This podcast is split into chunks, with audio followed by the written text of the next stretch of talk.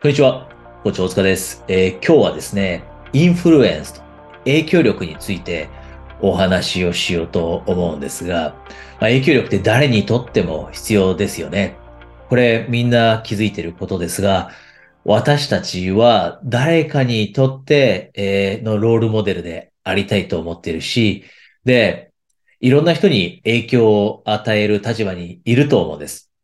あなたがもしかしたら子供がいる人であれば、子供に対していい影響って与えたいじゃないですか。で、それ以外にも自分でビジネスをしている人であれば、もちろん従業員の人だったり、お客さんにいい影響を与えたい。何かパフォーマンスをしている人であれば、オーディエンスの人にいい影響を与えたい。管理職の人であれば、チームのメンバーにいい影響を与えたいっていうふうにあると思うんですね。で、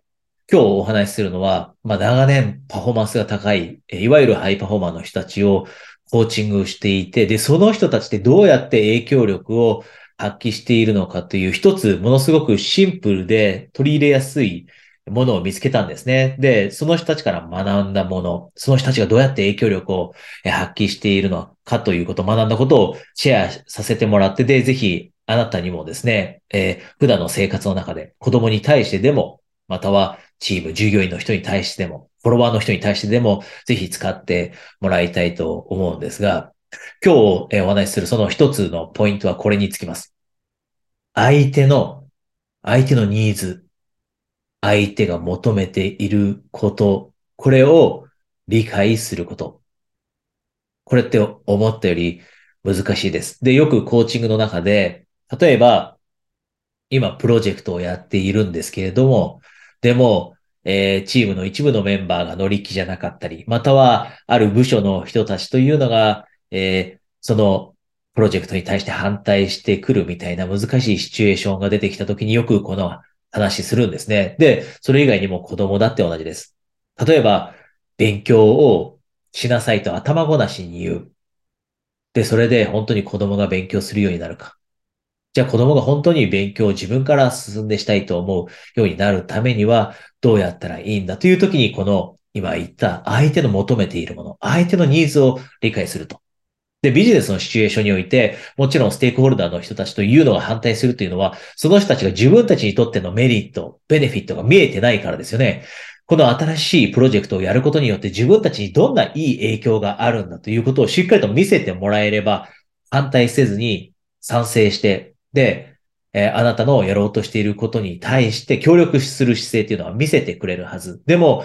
私たちがよくやってしまうのは、頭ごなしにこれやったらいいですよと。頭ごなしに子供に対して勉強した方がいいと言ってしまう。でも、そんな時に本来するべきなのは、まずはじゃあ、これって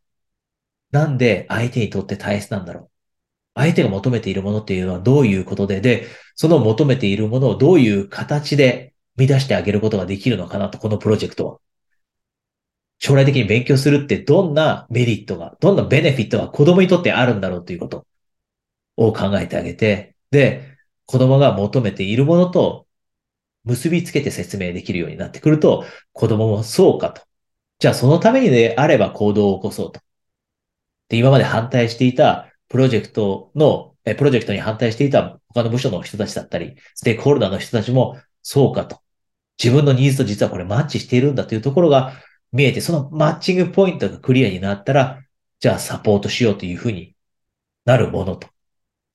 で、これってどんな話をしている時もそうなんですね。あなたがいろんな話をする立場にあるのであれば、話をする時だって相手の人が何を求めているか。相手の人のニーズをしっかりと考えて、しかも今のニーズと将来のニーズ、この二つが満たされれば、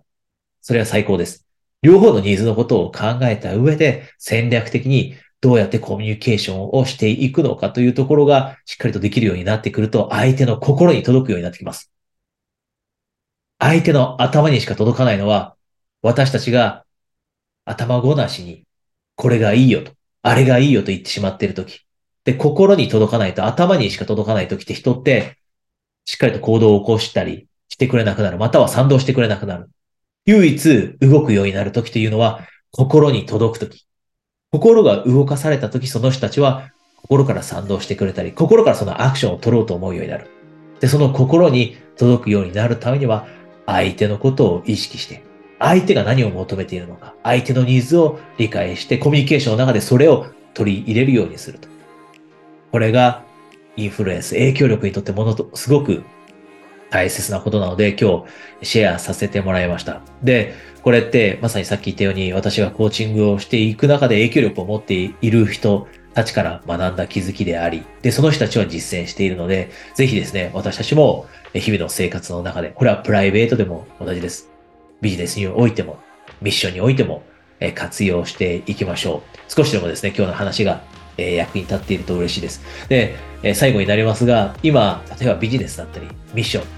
心を込めて、魂込めてやっていることでなかなか前に進まずに停滞しているっていう人とても多いです。で、そういう人がよくコーチングに来るんですが、あなたもそのと停滞している状況から抜け出したいと強く思っていて、じゃあそのためには何をしたらいいのかっていうのを具体的にしていきたいと。多くの人が一人で今まではやってこれたけど、この次のステージに行くには、一人今まで自分がやってきたやり方じゃちょっと無理かなって感じたりするんですね。で、そういう時にコーチングを活用したりします。で、あなたももしそういうステージにいたらですね、えー、一度だけ一人、えー、一度限定で、えー、プライベートセッション、ストラテジーセッションと呼ぶんですが、それを、えー、プレゼントしていますので、このズームのセッションですね、ご関心がある方は、え、この下に情報があるので、そちらから、え、お申し込みください。ではですね、そちらでお話しできる方、プライベートセッションであなたの話をお聞きできるのを楽しみにしていますし、それ以外の方はまた来週この場で、このセッションで